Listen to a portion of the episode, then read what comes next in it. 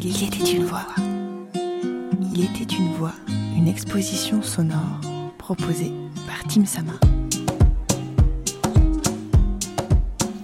Bonjour à tous, je m'appelle Bijou, je suis perceuse de métier. Je vous vois froncer les sourcils, oui c'est ça, je fais des petits trous dans les gens. Et je décline parfois mes compétences pour réaliser des œuvres artistiques éphémères je suis ravie de vous présenter une illustration réalisée par Mooncat, représentant le portrait de Calypso Boyteneus. Vous pouvez d'ailleurs la retrouver en replay sur Radio MDM. Elle était la 17e invitée de l'émission Les femmes de chez moi. Passons donc à cette fameuse illustration. Avez-vous déjà vu une image si simple et efficace qu'on en oublie les détails? Pas de fioritures, pas de description, pas de compromis, pas de nuances. Oubliez les palettes de couleurs, si tout doit être blanc ou noir, elle sera chaude, orange et rose. Telle une nouvelle génération avec une petite pensée pour l'univers du dessin animé, elle est de format carré et d'aspect lisse. Mais méfiez-vous, son harmonie capte le regard et nous happe. Un point levé, une main presque ouverte, un regard présent et perçant. Elle représente une femme légèrement de profil et qui s'arrête au niveau du buste. Sa main droite est placée devant et à gauche de son visage, trois doigts levés, deux baissés, comme un pistolet. Elle a un chignon rebelle, un peu négligé, distingué, un air légèrement apprêté, quelques bijoux, suffisamment pour qu'elle ait l'air sophistiquée avec sa boucle d'oreille ronde, tombante et un collier discret. En étant positif et optimiste, on, récolte beaucoup plus de choses euh, et de changements. En tout cas, euh, c'est ce que moi je me dis après.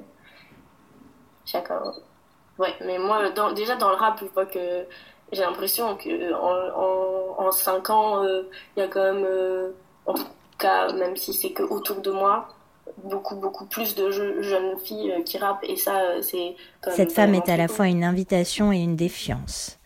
Elle semble dire attention qui s'y frotte s'y pique.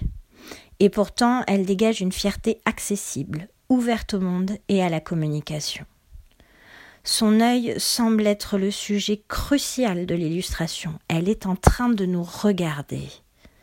C'est un œil suspicieux peut-être même un aveu, celui d'une femme multiple, celui d'une femme d'aujourd'hui.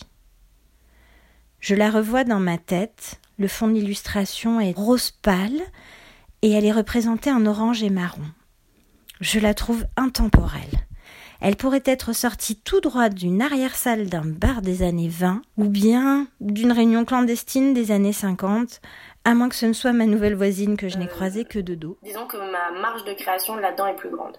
C'est ça. Et puis ça me permet de m'exprimer pour dire plein de choses qui m'énervent ou qui me rendent triste ou qui me, qui me rendent heureuse, euh, qui m'excitent. J'aime beaucoup parler du désir. Il y a plein de choses que, dont je peux parler. Et comme je suis pas super à l'aise pour parler avec les gens, en fait. Sur son bah, visage, on ressent bien un métissage, mais pas d'ethnie identifiable plutôt un doux brassage fort homogène, ma foi. Pour finir, je dirais que si on me représentait un jour, je serais honorée que ce soit comme ça. Parce que derrière cette défiance, il me semble qu'il y a l'invitation, l'invitation à l'assurance d'une considération juste. Voilà, j'étais heureuse de passer ce petit instant avec vous. Prenez tous bien soin de vous. À la prochaine!